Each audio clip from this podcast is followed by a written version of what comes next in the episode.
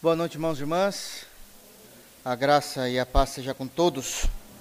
Sem muitas delongas, quero convidar os irmãos a abrirem a Bíblia no livro do profeta Oséias, capítulo 10. Livro do profeta Oséias, capítulo 10, nós iremos ler do versículo de número 9 até o final do capítulo. Diz assim a palavra do Senhor, palavras do profeta Oséias, inspiradas pelo Espírito do Senhor. Desde os dias de Gibeá pecastes, ó Israel, e nisto permanecestes.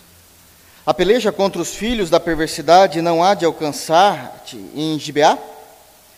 Castigarei o povo na medida do meu desejo, e congregar-se-ão contra eles os povos quando eu punir por causa de sua dupla transgressão.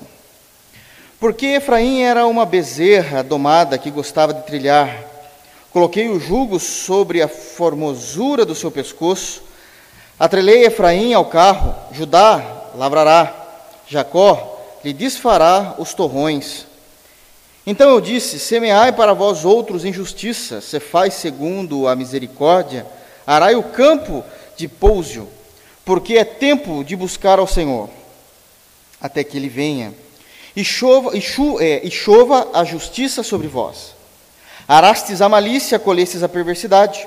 Comestes o fruto da mentira, porque confiastes nos vossos carros e na multidão dos vossos valentes. Portanto, entre o teu povo se levantará tumulto de guerra, e todas as tuas fortalezas serão destruídas, como Salmã destruiu a Bet-Arbel no dia da guerra. As mães ali foram despedaçadas com seus filhos. Assim vós fará, Betel, por causa da vossa grande malícia como passa a alva, assim será o rei de Israel, totalmente destruído. Amém? Vamos orar ao Senhor, soberano Deus, em nome de Jesus, nós te buscamos em culto ao Senhor. Obrigado, Deus, porque o Senhor nos amou de uma forma que nós não conseguimos compreender. O Senhor nos amou ainda quando éramos pecadores. Obrigado, Deus, por tua graça e por tão grande salvação. Em nome de Jesus, te agradecemos pela oportunidade de estarmos aqui. Obrigado pelo texto vigente, Pai, em tela diante de nós. Conseguimos contemplar a tua glória, a tua formosura, a tua justiça. Todavia, o teu amor, a tua misericórdia, a tua graça sendo derramada sobre nós, sobre o teu povo, tanto do passado como do presente. Nos ajuda, Pai, por meio do teu Espírito Santo, a expormos esse texto e que esse mesmo Espírito também possa fazer com que cada irmão aqui possa compreender aquilo que estaremos falando nessa noite. Dentro de uma interpretação exata, Pai, de tal maneira que a tua glória possa ser exposta, o teu caráter, o teu nome possa ser glorificado em tudo aquilo que lemos, falamos, Senhor. E que tudo isso possa mudar a nossa vida, mudar a nossa mente e nos aproximarmos mais do Senhor. Essa é a nossa oração em Cristo Jesus. Amém. Amém, meus irmãos. Semana passada eu me lembro de eu ter dito que possivelmente possa existir alguns questionamentos no coração, na mente de alguns irmãos. Por que é que Deus insiste o tempo todo em martelar, talvez, a mesma coisa no livro do profeta Oséias? Nós já sabemos das problemáticas do, do Reino do Norte, o foco é o Reino do Norte, então sabemos das problemáticas do Reino do Norte, sabemos também a maneira como Deus tem tratado o povo do norte, já sabemos de suas tragédias espirituais, sabemos como Deus dramatizou toda essa dificuldade que ele estava vendo com o povo do norte, essa frieza, a pecaminosidade, até mesmo a apostasia do reino do norte através do casamento de Gomer, que era uma prostituta com o profeta, um homem santo de Deus. E parece que o Senhor o tempo todo está falando a mesma coisa. E no sermão passado, especificamente no início do capítulo 10, na primeira parte do capítulo que nós fizemos a exposição, na semana passada, e isso batia muito forte no meu coração, porque de fato é algo que vem se sucedendo, o tempo todo Deus apontando, mas no sermão anterior nós conseguimos ver que não é bem assim. Mostramos a glória de Deus no sermão, no texto, mostramos o que Deus estava querendo dizer e o porquê que muitas das vezes existia a necessidade de Deus se parecer repetitivo, embora não fosse, porque o tempo todo Deus está trilhando caminhos que ele não tinha explorado em, na, na, exposição daquilo que estava acontecendo com o Reino do Norte, com Israel, eh, nos capítulos anteriores. Todavia, ah, na metade do capítulo 9, perdão, na, na metade do capítulo 10 em diante, ou seja, a partir do versículo de número 9, Deus começa a se mostrar mesmo no meio de tudo isso que nós lemos aqui, Deus se começa a mostrar de uma forma mais gloriosa, mais graciosa, mais bondosa, perdoadora do que possa se imaginar. Se o sermão da semana passada era difícil para um pastor pregar, porque de fato já vem numa sequência de sermões difíceis com relação aos textos inspirados pelo Espírito, a partir de hoje a gente vai ter sermões talvez mais leves, firmes, duros, mantendo a mesma posição o tempo todo, desde o capítulo 1. Mas a gente vai começar a ver o glorioso amor de Deus sobre nós pecadores.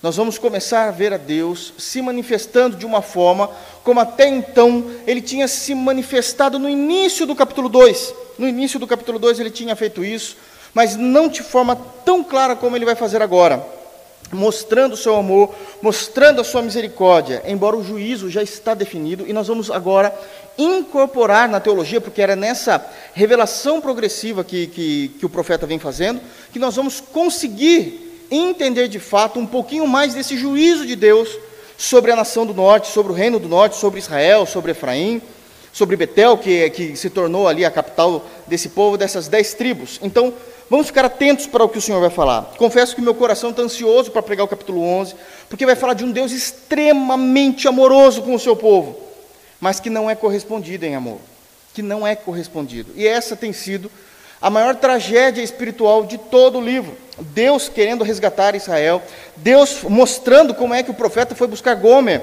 de uma venda de escravos, uma vez que ela já não servia para mais absolutamente nada na sociedade, e mesmo assim, é, representando Israel, e mesmo assim Israel sendo um povo difícil e duro. Então nós temos hoje uma palavra de consolo para o nosso coração, de verdade, irmãos. Eu sei que a gente estava vindo bastante ali, mas a partir de hoje nós temos algo mais claro com relação ao consolo de Deus para o teu e para o meu coração. Amém? No início do capítulo 10, essa primeira parte que nós já fizemos a exposição, tem alguns pontos que eu só quero relembrar, porque a gente está seguindo exatamente essa mesma métrica, essa mesma pegada, essa mesma levada. No versículo de número 1, nós falamos que Deus vai comparar Israel a uma videira bonita no meio do deserto, luxuriante, ela era desejável, porque Israel era para ser um modelo de sociedade, um modelo de ser humano, diante daquilo que a lei pedia, mas infelizmente eles não fizeram isso, multiplicavam-se os seus altares a cada bênção de Deus que Deus derramava sobre o povo de Israel Infelizmente, Israel levantava um altar a, Deus, a, a Baal, e isso era ruim, porque toda glória, toda bênção que era dada por Deus a, ao, ao reino do norte, automaticamente eles levantavam pilares de adoração, que nós já falamos na semana passada, não tenho tempo para entrar nisso, mas esses pilares de adoração e altares para adoração ao Deus Baal. No versículo 2 vai falar que o tempo todo eles cocheavam entre dois pensamentos, um coração falso. Eles até mostravam-se arrependidos diante de Deus, mas Deus conseguia ver o coração e via que não existia um arrependimento genuíno nesse coração, é, participando da mesma preocupação. Nós, olhando agora como igreja da Nova Aliança, a mesma preocupação nós temos com esse povo, que nós podemos ver lá também em 1 de Reis, capítulo 17, capítulo 18, que é até quando Elias vai dizer, vocês, vós povos de Deus, né, vão coxar entre dois pensamentos, era a mesma coisa, eles entendiam que eram crentes, mas adorando a Baal. Mas somos crentes ainda a Jeová, somos povo da aliança, adorando a Baal. Era impressionante como isso acontecia. Ah, no versículo de número 3, nós vamos ver que eles foram pedir socorro é, ao rei. Se existia alguma possibilidade, nenhuma, já falamos disso, era uma aliança que iria falhar. Ah, versículo de número 4, a maneira e tudo aquilo que eles faziam eram vão, não tinha absolutamente nada de valor diante de Deus. Tudo o que eles falavam era algo vão aos olhos de Deus. A partir do versículo de número 5, o profeta passa a falar da idolatria. Até então ele falava do caráter, mas agora ele fala da idolatria. Eles levantaram uma nova religião, adoram a Baal, ah, e nesse meio termo também, nesse meio tempo, eles também vão colocar um bezerro de ouro, novamente repetindo o seu erro, ah, do que já tinham cometido lá no Êxodo. Então eles vão fazer novamente um bezerro de ouro, vão adorar esse bezerro de ouro, e o que, que acontece? Algumas compreensões que nós temos no versículo 5, 6, 7 e 8, que nós falamos na semana passada. Primeiro, eles vão se preocupar e vão se entristecer, porque Deus está destruindo a religião deles. É isso que diz lá no início do versículo 5: os moradores de Samaria serão atemorizados por causa do bezerro. Não é por causa dos pecados que eles cometeram e se arrependeram. Não é disso que o texto está dizendo. Mas é por causa do bezerro. porque Deus estava desconstruindo a visão de mundo humanista que eles passaram a ter a parte de Deus. Também vamos ver que eles iriam se lamentar porque a falsa religião estava indo embora. Uma vez que a falsa religião, aquilo, a maneira como eles serviam a Deus, isso é importantíssimo nós entendermos. Eles não abandonaram a lei de Moisés por completo. Eles introduziram atos de adoração à lei de Moisés. Então, na cabeça deles, eles nunca eram, de forma alguma, um apóstata. Eles guardavam o sábado ainda. Eles honravam pais e mães. Eles tinham os mandamentos ainda como algo principal. Todavia, entendia que essa glória poderia ser dividida com Baal. Mas quando Deus começa a destruir isso, trazendo eles a uma seriedade do que é ser crente, eles ficam extremamente preocupados, é, é, preocupados e começam a se lamentar por causa disso. É dito que o Deus deles não consegue nem se defender. O Deus Baal, o bezerro de ouro, também não consegue nem se defender, porque no versículo de número 6 é dado como presente ao rei da Síria. Né? No versículo, e isso eles passariam vergonha por causa da sua religião. O versículo de número 7 está dizendo que Israel não existiria mais, de tal maneira que na pessoa do rei de Samaria ali, ele seria como uma lasca, um pedacinho de madeira arrancada do tronco de uma árvore, é, jogado no rio caudaloso seria lançado para lá e para cá, já não teria mais autonomia nenhuma, já não teria mais autoridade nenhuma, assim como também todo o reino do norte. E os altos de Aven, pecado de Israel, seriam destruídos, porque tudo aquilo que eles conquistaram, tudo aquilo que eles construíram, uma vez que eles seriam levados para a Síria, espinhos e abrolhos cresceriam em todas as suas cidades, em todas as suas casas. Foram isso de forma muito simples, aquilo que a gente falou, não estou colocando aplicação nenhuma no texto aqui, só fazendo uma, uma resenha daquilo que falamos na semana passada. A partir do versículo de número 9, aquilo que o Senhor Deus começou falando por meio do Espírito, no versículo de número 1 até o versículo de número 4, que era o caráter, versículo de número 5 até o versículo de número 8 a respeito da idolatria, o Senhor vai mudar completamente o assunto. Ele vai sair da idolatria, vai sair dessas questões de uma segunda divindade, que eles queriam dividir ali com os seus corações, vai sair da, da, da compreensão de uma segunda divindade, vai mudar inclusive a geografia, vai sair aqui de Betel, vai sair aqui de Israel, e vai voltar para Gibeá, que é aquele assunto que nós já tratamos também no sermão passado. Ele vai mudar o assunto de idolatria para imoralidade. Então ele falou primeiro, ele construiu ali o capítulo 10 em cima de caráter. Segundo ponto, idolatria. E agora tudo vai ser a respeito de imoralidade, até o final do texto, do capítulo 10. O Senhor vai estar tratando aqui a respeito da imoralidade. Então nós saímos ah, de Efraim e vamos para Gibeá. É, é muita distância, inclusive geográfica, porque Efraim, norte, Gibeá é Benjamim, sul. Então o Senhor vai começar agora falando um pouquinho da imoralidade que começou lá no sul. É dessa forma como o Senhor vai falar. Ainda são palavras duras, mas nós vamos ver como é que Deus consegue transformar isso de, de, de forma maravilhosa. De forma maravilhosa. Amém? No versículo de número 9, diz assim: Desde os dias de Gibeá, pode ver que então já mudou o assunto. Pecastes, ó Israel, e nisto permanecestes. O Senhor então abre mão de falar de idolatria, porque já foi falado, a acusação já foi feita, o veredito já foi feito, e agora ele vai para um outro pecado para um outro crime diante do trono de Deus que deve ser punido: a imoralidade. Apenas relembrando o que aconteceu, Gibeá foi um dos pontos nevrálgicos da apostasia, da maior imoralidade que o povo de Deus, Israel, pode ter cometido na sua história. Vocês se lembram do que aconteceu naquela ocasião? Existia um casal era um levita com uma concubina, não era necessariamente a sua esposa, mas era uma concubina, ou seja, considerada como naquela lei judaica. É, por algum motivo, ela se separou dele e voltou para a casa de seus pais. Isso está lá em Juízes, capítulo 19. Nós fizemos toda a leitura do capítulo 19, inclusive, nesse sermão que eu expliquei sobre isso. E ela vai para a casa dos seus pais. Vai morar para a casa dos seus pais, e esse levita fica muito triste, ele entende que o casamento não precisava acabar por ali, e ele vai atrás da sua esposa. E quando ele chega lá, o pai da, da, da sua esposa fica muito feliz, convida ele para entrar. E pede para ele ficar lá, para que ele possa dormir, para que ele possa comer. E no outro dia de manhã, quando ele está se preparando, ele conversou com a esposa, a esposa entendeu, é, reataram a aliança, está tudo bem no nosso casamento, vamos embora, vamos. E quando ele ia sair pela manhã, o sogro disse: Não vai não, fica aqui, come com a gente, sabe como que é, questão de família, isso sempre aconteceu, normal, não tem problema nenhum nisso, fica aqui, depois que vocês almoçarem, vocês vão. E eles almoçaram, e quando estavam se levantando para partir, vem o sogro novamente e diz: Não, fica mais uma noite, eu quero que vocês fiquem aqui, fica aqui, é gostoso ter vocês aqui em casa, como, descansa, amanhã pela manhã vocês vão. E aconteceu o que? Ele ficou, e dormiram, e amanheceu, e quando foi pela manhã, o sogro também não deixou, convenceu o casal a ficar lá, almoçaram lá, até que quando começou a escurecer, o homem se levantou, e falou: Não, eu preciso ir embora, eu tenho trabalhos a fazer tal. E não, mas fica aqui, mas dessa vez não deu certo. E eles foram. E quando já estava tarde da noite caminhando, estava então esse levita, a sua esposa e mais um moço, que era aquele que ajudava ele na sua viagem. E quando ele estava então caminhando, já estava extremamente à noite, é perigosa as estradas daquele período. Eles dizem: Vamos parar em Israel, nessa região de Gibeá.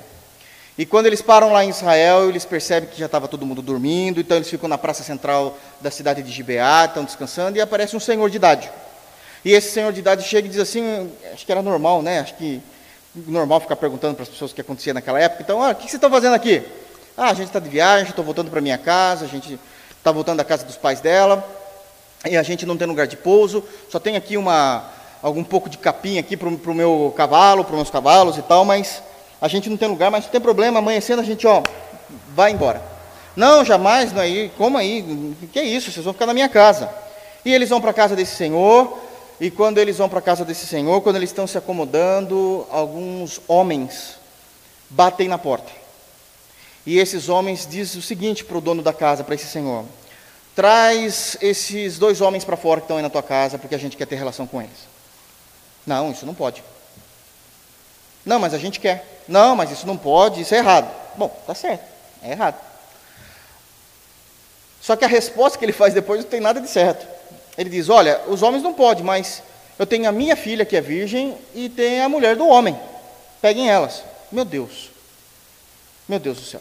E os homens dizem: Não, não precisa mexer com a tua filha, então só traz a mulher mesmo do homem aí que entrou na tua casa, desse viajante, que é essa concubina, que tinha sido buscada da casa de seus pais e ela é violentada sexualmente durante toda a noite, durante toda a madrugada, até o nascer do sol.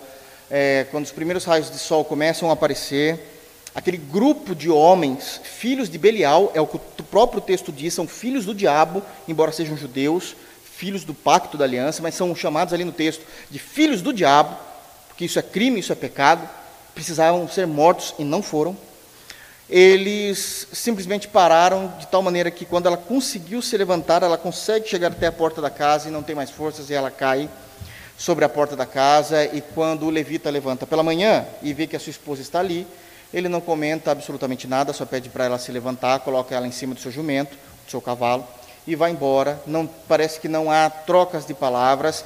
E quando eles chegam na casa deles, eles simplesmente pegam um cutelo, a mata, a esquartejam em 12 pedaços e colocam um, um, esses pedaços espalhados pela cidade. Esses são as pessoas que se dizem povo de Deus.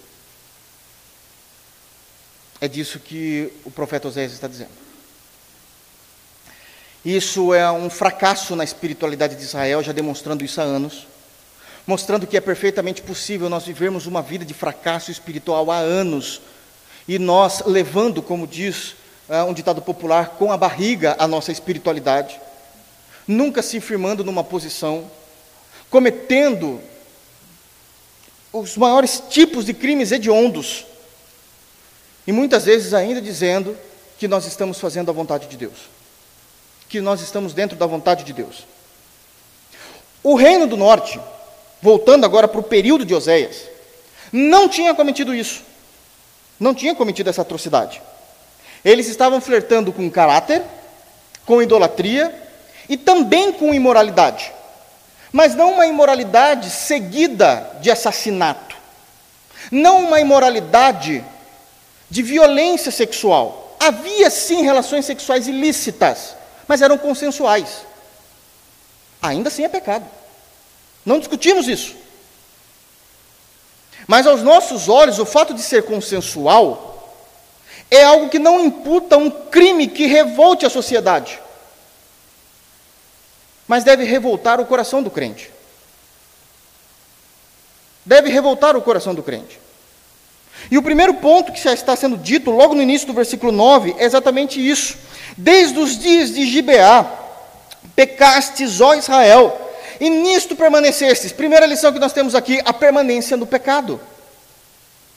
A permanência no pecado era clara. Talvez eles não cometeram as mesmas situações do que Juízes, capítulo 19. Mas o coração estava predisposto a isso. O coração ainda se mantinha disposto, seja qual pecado for. Não está sendo mais apontado o dedo a Juízes 19 no pecado de Gibeá. O que está sendo dito aqui é um apontamento de dedo em riste da parte de Deus ao seu povo, dizendo que o coração não mudou, continua ainda disposto ao pecado, amando o pecado, desejando o pecado. E que se não cometeu um, auto, um ato tão cruel como em Gibeá, é porque talvez não teve oportunidade ou temeu mais a lei do que a Deus. A lei dos homens, a lei civil, o império,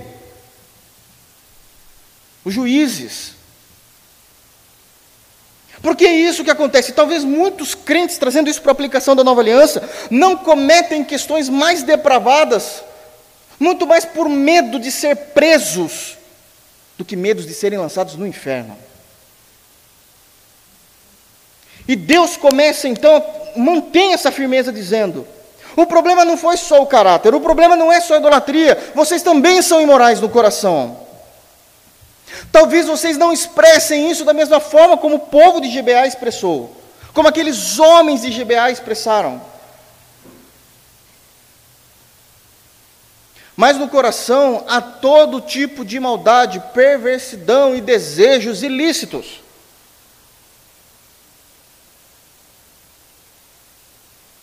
No coração ainda há. Então vocês permanecem no pecado. As rodas dos carros e cavalos da Síria já dá para se ouvir. E vocês permanecem no pecado. Porque o ser humano, ele tem a tendência de levar as coisas até as últimas consequências. Eu vou até as últimas porque eu acho que eu vou conseguir. Eu acho que eu vou conseguir e não vai. Não vai. A história nos mostra isso. A história nos mostra isso. Então, desde os dias de Gibeá, pecastes, ó Israel, e nisso permanecestes. Então, o primeiro ponto aqui é a permanência do pecado. Segundo ponto, a parte B, a parte final do versículo 9, nós temos aqui o castigo pelo pecado. A peleja contra os filhos da perversidade não há de alcançar-te em Gibeá, O Senhor espiritualiza agora o cenário de Efraim, como se eles estivessem vivendo espiritualmente ou moralmente em Gibeá, e Deus está dizendo assim: vocês acreditam mesmo que eu não vou alcançar vocês lá? Vocês acreditam mesmo que eu não consigo alcançar vocês do seu coração? Naquilo que, tá, que traz toda a estrutura moral de vocês, porque agora o ponto é moralidade. Já falamos de idolatria, já falamos de caráter. Vocês acreditam mesmo que eu não alcanço vocês lá? Que vocês estão bem protegidos de tal maneira que eu não consigo alcançá-los? A vara do castigo de Deus de fato era a Síria, e foi historicamente. Acabou com o reino. Mas quem segurava a vara era Deus. A vara do castigo era a Síria, mas quem segurou essa vara o tempo todo foi Deus. Eu os destruirei. Eu os destruirei. Porque vocês ainda são imorais no coração. Eu me lembro muito, não tem como fugir, né? Uma vez que você ouve essa frase do Osher, você nunca mais esquece. Porque é uma frase impactante, que, que quando ele diz em um determinado sermão, que a gente, quando a gente sabe que Deus é bom, isso é um problema. Porque Deus é bom e nós não somos. Deus nos conhece. Deus os conhece. Quando Deus elegeu Davi para ser rei, ele elegeu pelo coração e não pelo externo. Ele está observando o tempo todo. Ele observa o tempo todo. E é justamente nisso que Deus está tratando. Vocês acreditam mesmo que o fato disso estar somente no coração e vocês vivendo moralmente em Gibeá, a questão moral é interna, somente em Gibeá, vocês acham que eu não alcanço vocês lá? É óbvio que a minha peleja, Deus está declarando guerra. Peleja é guerra, Deus está declarando guerra contra esses corações.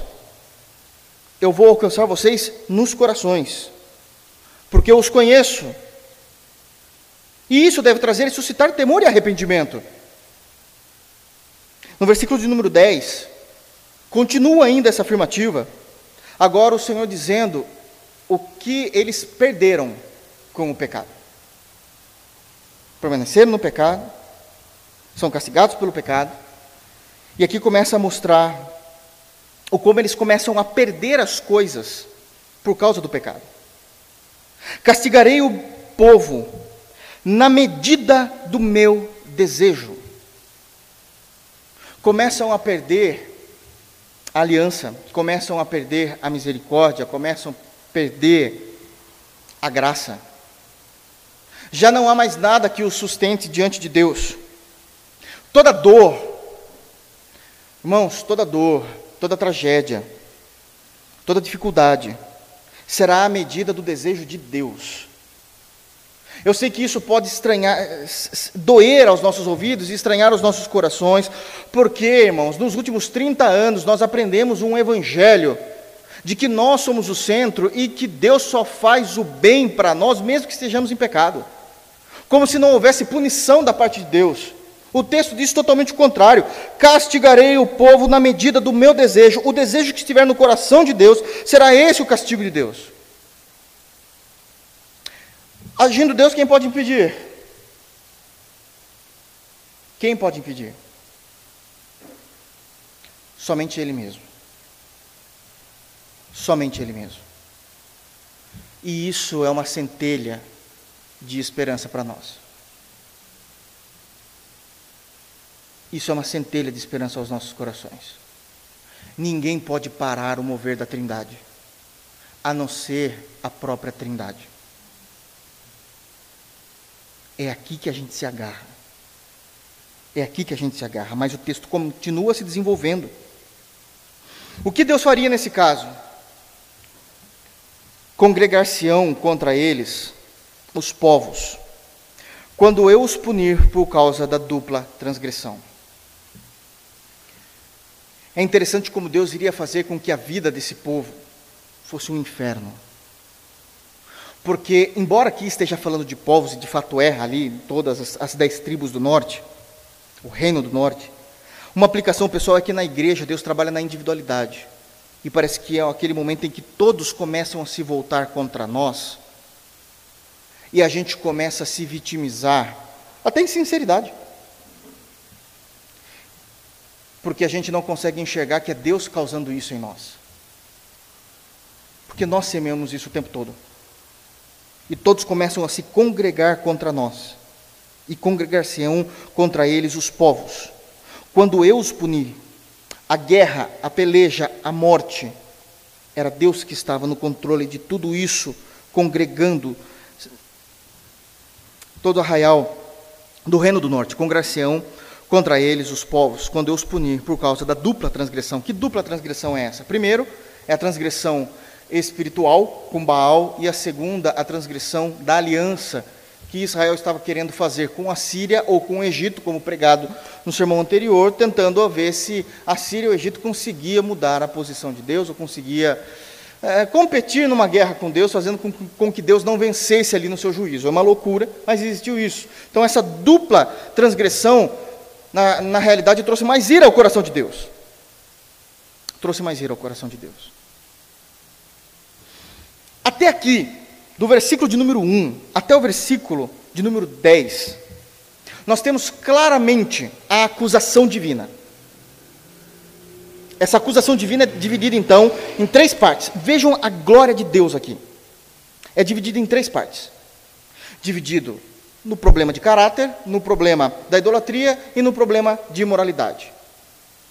No versículo 10, Deus começa a mostrar um sentimento nostálgico do que ele gostava, do que ele amava, de como ele via Israel novamente.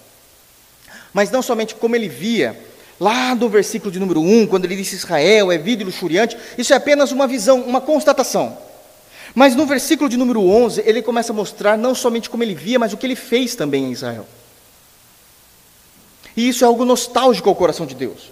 Ele quer provocar a nostalgia no povo, dizendo qual era o relacionamento que ele queria ter. Versículo de número 11, Deus começa a mostrar então já centelhas da sua misericórdia. Ele diz assim no versículo de número 11, nessa nostalgia gostosa: Porque Efraim, é todo o reino do norte, era uma bezerra domada. No versículo de número 1, ele usa termos da, né, ali da, da da agronomia, uma videira tal. Agora já vem para a pecuária, é uma bezerra. Eu sei que para nós isso parece grosseiro, mas naquela época isso era lindo. Basta ver como é que Salomão tratava a sunamita. E aquilo era a coisa mais romântica do mundo. Então essa era a expressão que se existia. E ele vai dizer exatamente isso, que Efraim, o seu povo, era uma bezerra domada. Aqui nós temos algumas observações. Não é sempre que Deus usa argumentos femininos para o povo dele. Não é sempre. Geralmente são argumentos masculinos, principalmente no Antigo Testamento. Principalmente no Antigo Testamento. O fato de Deus ter usado aqui uma qualificação de um animal fêmea é porque Deus estava caracterizando um relacionamento de intimidade. Da mesma forma, pode comparar aqui tranquilamente, perfeitamente, com a nomenclatura do Novo Testamento de noiva. Sim, estamos falando de coisas diferentes, um animal, uma noiva, mas percebam que os dois estão no aspecto feminino, no gênero feminino. Porque Deus está dizendo de intimidade. Você era uma bezerra, mas você era domada. Essa domada é aquele bem-aventurados bem mansos que são domados pelo Evangelho, domados pelos princípios de Deus. Não era rebelde, não era um boi ou um touro silvestre que estava solto, vivendo da natureza, bravo, bruto. Mas era um animal que tinha sido domesticado, amado, cuidado. Esse era o povo de Deus. Difere-se do versículo de número 1, porque no versículo de número 1 ele só está dizendo: Você por si só, quando eu te fiz, era uma videira no meio do deserto, luxuriante. Nós, de, quem olhasse para você, Israel, desejaria ser como você, como nação. Mas agora eu estou falando o que eu fiz por você. Eu domei você. Vocês não eram mais perdidos nos seus delitos e pecados. Eu salvei vocês. Eu fiz uma aliança com vocês. Eu amei vocês. Dei um trabalho a vocês, embora um trabalho árduo, um trabalho mais tranquilo do que os outros. Em que sentido, pastor? A bênção de Deus. Vai plantar no deserto. Isso é milagre. Como é que, que um povo consegue viver no deserto? Com a fartura e abundância que se existia no povo de Israel porque ali não era algo natural, ali tinha algo sobrenatural prevalecendo o tempo todo. Então, embora era eles que tinham que lavrar a terra, eles que tinham que plantar, a bênção de Deus fazia crescer rápido, não perdiam a seara. As crianças não morriam por causa das doenças da época com facilidade, eram sempre guardadas por Deus. A bênção sobrenatural de Deus estava o tempo todo. Nós vemos isso ainda no versículo 11, né? Porque Efraim era uma bezerra domada que gostava de trilhar.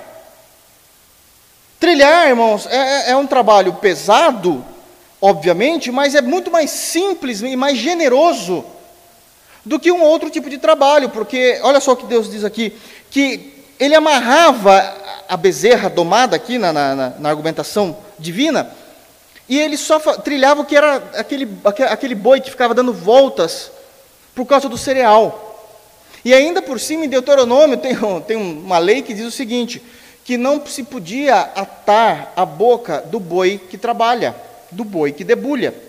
Ou seja, o cereal que caía no chão também podia comer.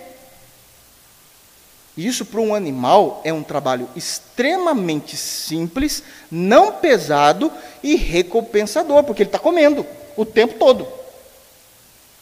Aí Deus vai dizer assim: Mas o que eu precisei fazer com você? Você era amado, existia esse, senti esse sentimento de, de, de nostalgia, porque eu coloquei o jugo sobre a formosura do teu pescoço. Olha o carinho, olha a delicadeza com que Deus está tratando esse animal, que é o povo de Deus. Ele está sendo extremamente aqui cortês, com hombridade, cavalheiro, nessa nostalgia que passa pelo coração de Deus, daquilo que um dia nós fomos com Ele, de dias passados, que vivemos uma intimidade que possivelmente, para nossa tristeza e inglória, talvez não tenhamos mais. É, é isso que Deus está chamando a atenção, na sua misericórdia e na sua graça. Fui eu que fui lá, coloquei o jugo sobre a formosura do teu pescoço, você era, você era uma bezerra tão bonita, tão linda. E eu coloquei você no trabalho mais leve. Mas agora, agora eu precisei atrelar você, Efraim, ao carro. Bom, mudou de história. É tirar a bezerra desse trabalho em que ela podia comer o dia todo ali, né? Aquilo que caísse no chão. Um trabalho simples e dando volta. E colocou o carro de lavrar terra atrás. Eu não sei se alguém já viu isso, como era na, na antiguidade. Mas a, a, no interior ainda há isso, para aqueles que não têm tratores, ainda há isso. Eu já vi isso acontecendo, por exemplo, lá no, no sítio dos, dos meus parentes. Então eles colocam um carro que vai fazendo um sugo na terra, abrindo buracos na terra, e aquilo é pesado. Por que é pesado? Porque muitas vezes o chão, aquela terra, é um, é um chão. Está duro, ressecado, não há chuvas, às vezes tem muitas pedras. E o animal acaba empacando porque ele para, porque ele não consegue com a sua força tirar a pedra. E às vezes aquela pessoa que está ajudando o, o, animal tem que vir com a enxada e ajudar o animal, bate no animal, é, bate, irmãos. Para o animal continuar caminhando e fazendo força, enquanto ele também está tentando tirar aquela pedra do caminho, porque o sugo não pode ser torto. Não pode ser torto. Não pode. Então agora Efraim sofre com esse tipo de trabalho, sofre com esse tipo de relacionamento que ele tem com Deus. Antigamente você era minha bezerra domada, eu gostava de trilhar, coloquei o jugo sobre a formosura do seu pescoço, mas agora eu atrelei Efraim ao carro. E não apenas Efraim sofre, agora Judá também. O reino do sul também entra na, na dança aqui dizendo que eles seriam levados. Ia demorar um pouquinho mais, né? 586, enquanto que o povo do norte seria em 722 a.C. Então, Judá lavrará Jacó se desfará os torrões. Esses torrões é esses montes de terra duro mesmo, pedras, que conforme vai andando não consegue tirar, então era algo mais difícil. E também não tinha nenhum cereal, não tinha nada plantado. O boi, o jumento, a, a mula, que trabalha nisso também, tinha que trabalhar o dia inteiro sem comer. Ia comer quando eles voltassem, quando o dia começasse a escurecer. Deus está dizendo: é isso que eu preciso fazer. Os barulhos dos carros da Síria. Já dá para se ouvir. Nós já falamos no capítulo 7, já falamos no capítulo 8, no início do capítulo 8, emboca a trombeta, porque a trombeta já tinha sido suada, a Síria já estava vindo, esse é o cenário, a Síria já está vindo, não há conversão genuína, os barulhos dos cavalos e dos carros já se ouvem lá longe ainda, porque é longe, é muito longe. Mas já começa a se ouvir alguma coisa, porque quanto mais plano é, é a geografia, mais você consegue ouvir o som mais distante. Eles estão vindo. Basicamente, já, já é a undécima hora para que tudo se encerre, para que a história se encerre na vida do Reino do Norte. Vem uma centelha de esperança uma disposição do coração amoroso, gentil, amável de Deus. Versículo de número 12. Uma firme exigência da parte de Deus. Então eu disse: Semeai para vós outros em justiça, ceifai segundo a misericórdia, arai o campo de Pousio, porque é tempo de buscar o Senhor até que ele venha e chova a justiça sobre vós. Faltando minutos para a destruição. Minutos em termos gerais. Faltando-se muito pouco. A mão estendida da misericórdia, da graça, do amor de Deus é demonstrado uma última vez ao Reino do Norte, com três exigências. A primeira exigência é exatamente essa: semeai para vós outros em justiça. Nós já aprendemos aqui que a justiça ela não é vingança e que justiça não necessariamente é para o próximo, mas que eles deveriam semear neles mesmos, na vida deles mesmos, a justiça de Deus, que no Antigo Testamento se referia ao arrependimento, ao culto legítimo e genuíno, cerimonial de sangue derramado, demonstrando que eles estavam arrependidos. A nós, um culto racional na nova aliança, um culto a Cristo, único Senhor, Deus e Salvador onde buscamos que a justiça dele seja imputada em nós, uma justiça que ele conquistou na cruz. A justiça de Cristo, porque junto com essa justiça vem perdão. Junto com a justiça da cruz vem restauração, junto com a justiça da cruz vem a graça. Deus está oferecendo para eles um milagre. Eu sou o único que pode parar as rodas dos carros perversos da Síria. Semeiem justiça. Porque na minha justiça imputada em vós, a misericórdia, a perdão, a graça. Essa era a exigência, a primeira, da manifestação do amor caudaloso de Deus derramado sobre ainda, nessas últimas horas de existência do Reino do Norte. Vocês busquem pela minha justiça em vós. Nós não podemos pensar em justiça como algo meritório aqui. Meritório é o que já estava acontecendo, a condenação. Não, não há justiça meritória, mas a justiça na graça. A justiça de Deus no perdão. A justiça de Deus na misericórdia. Busquem a justiça. Um outro ponto ainda, ele continua dizendo no versículo de número 12: Ceifai segundo a misericórdia.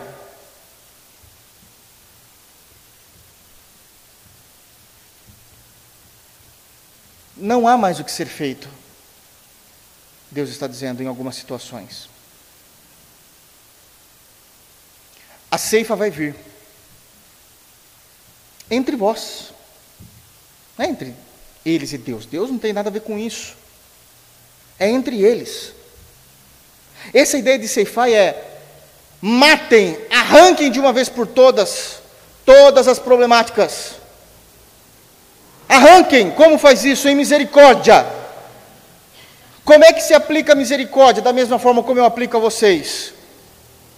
Eu perdoo vocês de pecados que vocês nem confessaram ainda.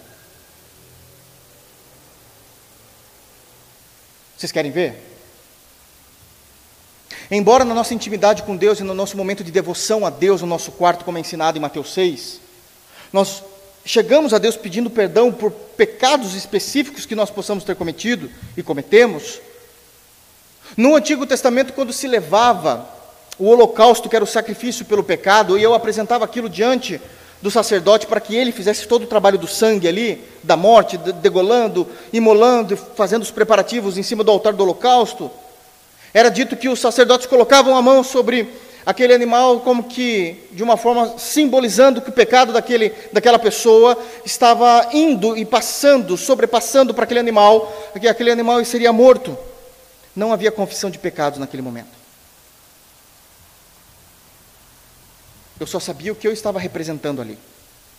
Sim, poderia já ter orado a Deus pedindo misericórdia, mas naquele momento não tinha. Porque tem coisas que não dá mais tempo. Para, ceifa e por misericórdia.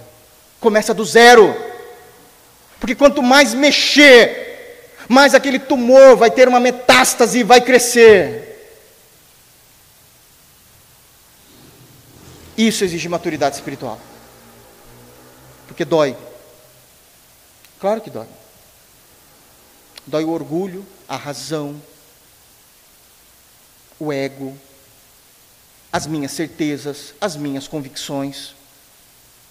Deus aqui está sendo tão rápido e nada prolixo, a ponto de dizer exatamente essa palavra, senfa, venha com um machado ou com uma foice, tira tudo isso, acabou, começa do zero, em misericórdia.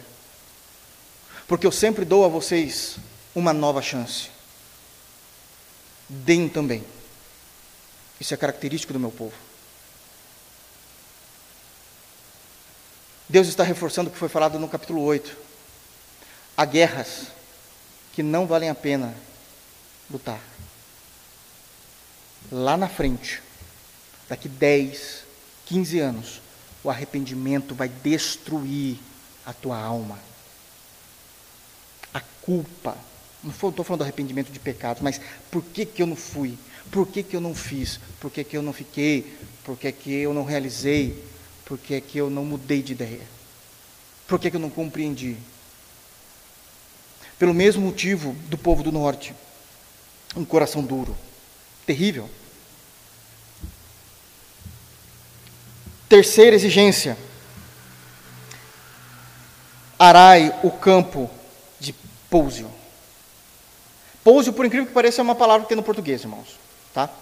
Pousio significa, é que para nós que somos urbanos não tem muito sentido, mas para o pessoal rural tem. Pousio é aquele campo, aquele lugar onde vai ser plantado né, a, a, a lavoura. Só que aquele campo não está preparado, está cheio de capim, cheio de mato, erva daninha, pedras, pedriscos, está tá, tá desnivelado. Muitas vezes a nossa vida está exatamente dessa forma, como um, campo de pouso. E a gente está dizendo, eu sou crente, eu sou crente, eu sou crente. E o nosso coração está dizendo exatamente, você é crente, você é crente, você é crente. Porque o nosso coração ama nos enganar. Falamos sobre isso no domingo. Nosso coração ama nos enganar. E o Senhor está dizendo: não, não, não, não, não. Arai esse campo. Tire as pedras, as ervas daninhas, arai, porque vai vir a minha semente sobre vocês. Isso é algo sobrenatural. Deus estendendo a sua misericórdia. Eu vou fazer tudo novo.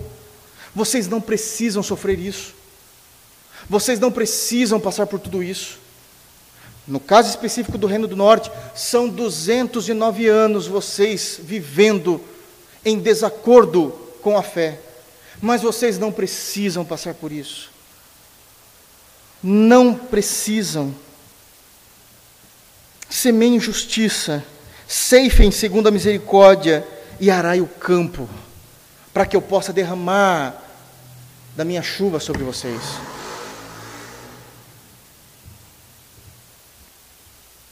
Três exigências mostrando a misericórdia de Deus. A misericórdia continua. Qual a razão, Senhor? Qual a razão para que a gente venha semear em justiça, ceifar segundo a misericórdia e arar o campo de pouso? A razão é a seguinte: porque é tempo de buscar o Senhor. Parem com a sua visão própria de mundo. Não façam mais isso. É tempo de buscar o Senhor. Essa realidade aconteceu na igreja da Nova Aliança. Vocês já leram isso, nós já pregamos sobre isso. Então a gente só vai ler, por favor, abram a Bíblia em Apocalipse capítulo 3. Igreja de Laodiceia, para ajudar, né?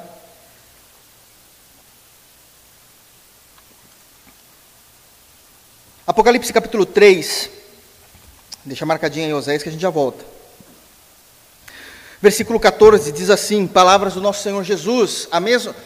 Deus Pai, Jeová falando isso ao povo do norte em Oséias, Jesus, nosso Senhor e Salvador, falando isso à sua igreja, à sua amada igreja. E o coração estava bem poluído aqui também, o coração de Laodiceia. Então, ao anjo da igreja de Laodiceia escreve 3,14. Falei, né? 3,14. Ao anjo da igreja de Laodiceia escreve: Estas coisas diz o Amém, Jesus, a testemunha fiel e verdadeira. Com certeza, Cristo, o princípio da criação de Deus, Cristo. Agora ele começa a se dirigir à igreja. Conheça as tuas obras, que nem és frio, nem quente. Quem, do, quem dera fosse frio ou quente. Porque o quente sabe quem é quente, o frio sabe quem é frio, mas o morno acha que é quente. O morno acha que é quente. A gente acha que é quente. Chegue com sede, peça água para mim e eu te dou uma água morna. Você vai dizer, pastor, que água quente. Porque a gente acha que morno é quente. E na espiritualidade também. A gente vive enganado pelos nossos corações. Assim, porque és morno, versículo 16, e nem és quente nem frio, estou a ponto de vomitar-te da minha boca. É um tipo de caráter cristão que dá náuseas em Deus. Assim porque né, é, é, és morno e nem quente nem frio, estou a ponto de vomitar-te da minha boca. Pois dizes, olha o que o morno diz: Estou rico e abastado, e não preciso de coisa alguma, e nem sabes que tu és infeliz, sim, miserável, pobre, cego e nu. O perigo de ser morno é que a gente se imagina que a gente é quente e como quente a gente acha que estamos vivendo um momento do ápice ou da apoteose da espiritualidade cristã.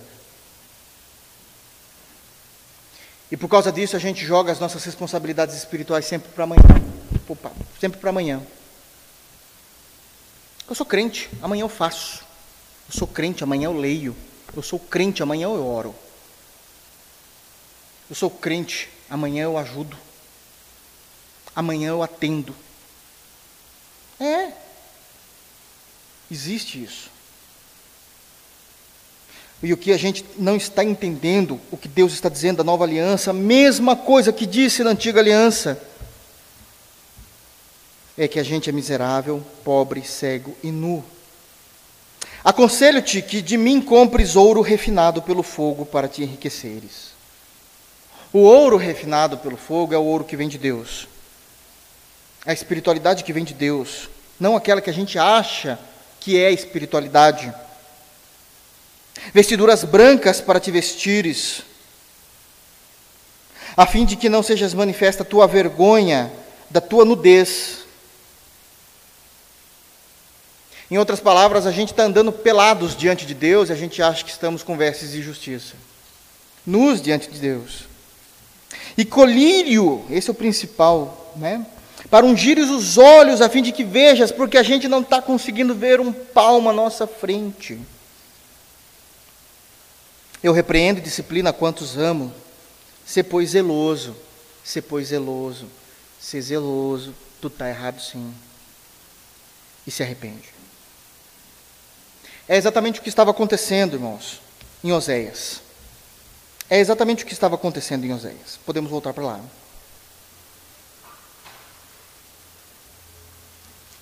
E começa a ficar claro que a gente precisa buscar o Senhor, é tempo de buscar o Senhor. Como então eu busco?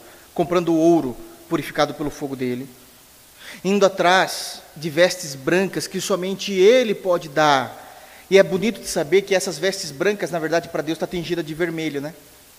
Porque o Apocalipse diz que essas vestes brancas estão salpicadas com sangue. Para você ver como a cosmovisão de Deus é diferente da nossa. As vestes brancas de Deus é vermelha tem que ter o sangue do cordeiro. Impressionante isso, impressionante. E a gente busca colírios para que a gente possa ver. Porque é tempo de buscar o Senhor. Essa é a nossa razão. Qual é o resultado do arrependimento? Que ele está oferecendo, final do versículo 12. Até que ele venha e chova a justiça sobre vós. Que justiça, Senhor? Essa é a pergunta: que justiça para esse povo? Que justiça para mim? Eu me reconheço. Que justiça para mim? E Deus vai certamente dizer: sabe o que, que é? É que a gente está falando de justiças diferentes. Você está pensando numa justiça meritória. Eu estou olhando para a cruz.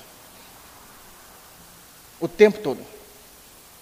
É a justiça de que alguém conquistou para você e deu para você. É a justiça do justo que se tornou injusto. Lá de 1 Coríntios 5, 21.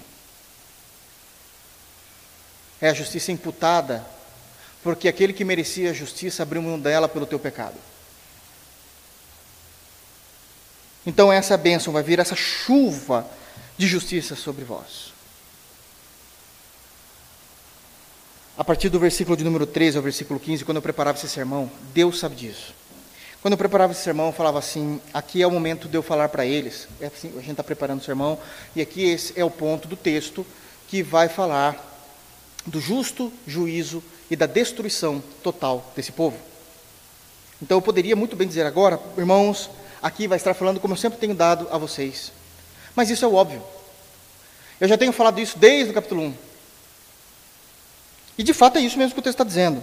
Não vou alterar nada. Mas tem uma outra perspectiva do texto para a igreja da nova aliança. Porque eu não quero dar aqui somente uma aula de história. Eu quero que isso seja prático para a tua vida. E na prática da aplicação dos versículos 13 a 15, nós vamos ter o misericordioso conselho de Deus. Tudo o que aconteceu aqui é terrível, mas foi terrível para aquele povo. Para nós, é um alerta cheio de amor, um alerta cheio de misericórdia. Sabe o que aconteceu quando Deus estendeu essa mão do versículo 12? Versículo 13. Eles não aceitaram. Eles plantaram de forma errada. Eles semearam de forma errônea. Ao invés de eles semearem injustiça, é dito no versículo 13: arastes a malícia, colhestes a perversidade. A malícia no português geralmente sempre está atrelada a desvio de comportamento sexual. Ah, o cara é malicioso, é o tempo todo envolvido com questões sexuais ilícitas. É uma verdade isso, também se entende dessa forma. Mas a palavra malícia em si só não significa somente questões de cunho sexual.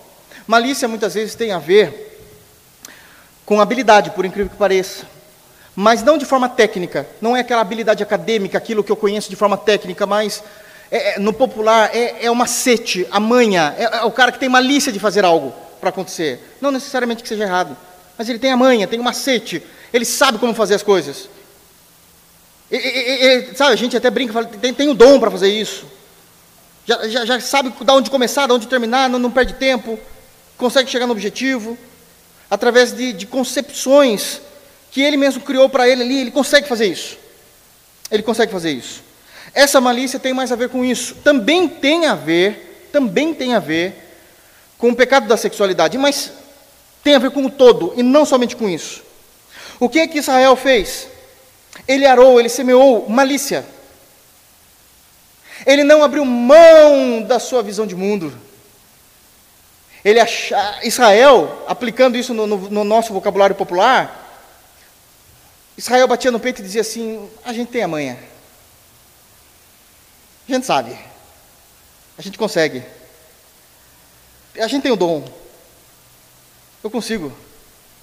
Ah, conheço o macete disso. Eu sei como dá para fazer. Não buscaram Deus, mas confiaram em suas próprias estratégias, em seu próprio conhecimento, em sua própria visão de mundo. O que é que eles escolheram? A perversidade. Porque a nossa manha, o nosso macete não nos leva até Cristo. Somente a palavra de Deus, a justiça imputada de Cristo nos leva até Ele. E por isso eles escolheram a perversidade. Nós não precisamos ser assim, irmãos. Nós não precisamos sequer pensar nisso. Não foi porque eles passaram por isso que nós, como igreja da Nova Aliança, precisa passar. Isso é um alerta da misericórdia é um alerta amoroso de Deus sobre nós. Não precisamos ir pelo mesmo caminho que Israel foi. Não precisamos conduzir a nossa vida cristã da mesma maneira que Israel conduziu. Nós não temos nada com eles. Nós não temos absolutamente nada com eles. Pelo contrário, temos mais recursos espirituais, temos uma compreensão maior do reino de Deus, temos uma compreensão maior da, da trindade do que eles tinham. Não precisamos arar malícia para que nós venhamos escolher perversidade. É dito que eles comeram, versículo 13 ainda, comeram o fruto da mentira porque confiastes. Essa mentira não é porque eles contaram uma mentira, não é isso. É a quebra da aliança. Eles comeram do fruto de uma aliança falsa que fizeram com o Egito e com a Síria, é óbvio. E por isso, por causa do fruto dessa mentira, é, é, que eles confiaram nos seus carros também. Não há necessidade da gente viver dessa forma, comesses do fruto da mentira, porque confiasse nos nossos carros, no meu jeito de ser, que eu posso, que eu consigo, eu tenho estratégia, eu sou forte, eu consigo ir até o final. Síndrome de sanção. Eu consigo ser mais esperto que Dalila. Eu consigo brincar com o pecado. Eu consigo manter a minha posição humanista e achando que sou crente. Irmãos, o humanismo do século XVIII destruiu a igreja cristã na Europa inteira. Talvez, às vezes, os irmãos dizem, mas por que o senhor está batendo tanto nessa tecla? Porque existe um continente inteiro que no século XVI e no século XVII provaram do maior avivamento da história do nosso mundo, através do, da reforma e depois da vida dos puritanos. E essa igreja foi destruída em todos os países da Europa, porque passaram a ter conceitos humanistas dentro da fé. É um continente pós-cristão. É um continente pós-cristão.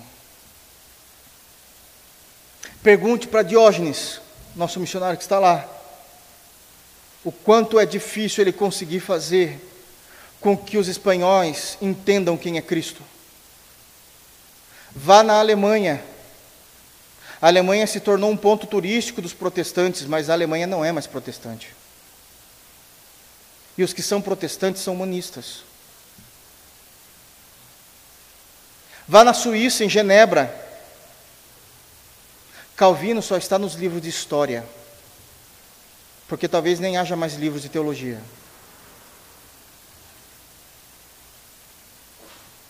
Vá na França. Não há requisitos de protestantismo. Não há. Vá na Inglaterra, onde Spurgeon pregou. Há um anglicanismo misturado com a coroa. o Brasil está caminhando por esse mesmo, para esse mesmo fim. Porque nós temos tido conceitos humanistas. Que o Senhor nos guarde disso em nome de Jesus. Em nome de Jesus. Porque a gente não venha confiar nos nossos carros e na multidão dos nossos valentes. Que nós venhamos confiar em Jesus que nós olhamos para as Escrituras sagradas, porque esse ainda é o braço de misericórdia de Deus se estendendo a nós. Versículo 14. A destruição vindo e Deus avisando na sua misericórdia para nós. Portanto, entre o teu povo se levantará tumulto de guerra. Não era isso que vocês queriam o tempo todo? É como Deus está dizendo. Vocês sentirão então o que é guerra sobre a vida de vocês. E todas as tuas fortalezas serão destruídas, como Salmã destruiu Bet Arbel no dia da guerra. E aí tem um, um, ponto muito sério do que aconteceu nessa guerra. As mães ali foram despedaçadas com seus filhos. Isso está em 2 Reis, capítulo 17. Isso é muito sério. Porque Deus está dizendo: se vocês não entenderem e não se apropriarem da misericórdia que eu quero que vocês se apropriem de mim, tudo se virá contra vocês. Haverá guerra. Uma guerra tão terrível quanto se imaginar mães ali sendo despedaçadas com seus filhos. E o pior de tudo, versículo 15. Embora tudo aqui esteja sendo tratado como nação, na nova aliança, Deus nos fala como indivíduos o nosso lugar no reino será apagado. Não haverá lembranças. Como é triste quando, não necessariamente na nossa igreja, mas inclua a nossa igreja nisso, mas quando eu lembro de um irmão, e lembro de, de alguma habilidade, de algum dom que aquele irmão tinha, a serviço do reino, e vejo que ele já não está mais entre nós. Alguém faz aquilo que ele fazia no lugar dele naquela igreja. Os mais novos que se achegaram não se sabem quem é, não se lembram do seu nome. É exatamente isso que o Senhor está dizendo que iria acontecer com o reino do norte. Assim vos fará Betel, por causa da, sua, da, da vossa grande malícia. Como passa a alva, assim será o rei de Israel, totalmente destruído. Não tem mais ninguém naquele trono. Ninguém mais se conhece o seu nome. Cadê aquele irmão que era uma bênção? Cadê aquele irmão que a gente sabia que era cheio do Espírito Santo? Aquele irmão de oração, aquela irmã com uma voz tão bonita, aquele músico que sabia tocar tão bem. Aquele irmão que era um irmão que a gente sabia que ele era uma referência de oração. Cadê aquele pastor que era um homem de Deus?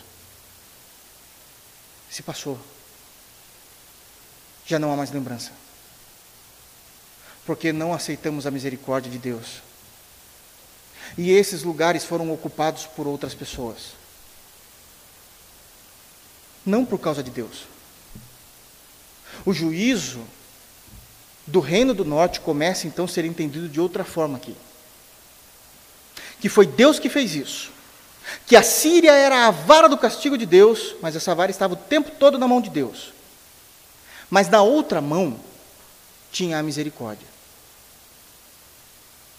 E o povo preferiu a mão da vara. O juízo veio por causa deles mesmos. Porque eles decidiram ficar com a mão da vara e não com a mão estendida da misericórdia. Que Deus nos livre disso. E por causa disso, esse povo nunca mais foi lembrado. Esse trono nunca mais foi ocupado. Se passou. Se passou como um dia que passa, como uma manhã, a alva amanhece, e quando a gente vê já é meio-dia, e agora? Agora acabou. É como aquela noite que já não é mais noite, quando a gente vê já é madrugada, e aquela noite já passou. Que o Senhor nos livre de sermos como uma alva ou uma noite passada na história do reino de Jesus. Que possamos estar firmados na Sua misericórdia, ouvirmos a Sua voz, não lutar em guerras que não valem a pena, que a gente possa semear de fato justiça, ceifar com a misericórdia as nossas problemáticas e arar esse campo de pouso para que o Senhor venha com a sua chuva e a sua sementeira sobre nós. Que Deus nos abençoe em Cristo Jesus. Vamos ficar de pé?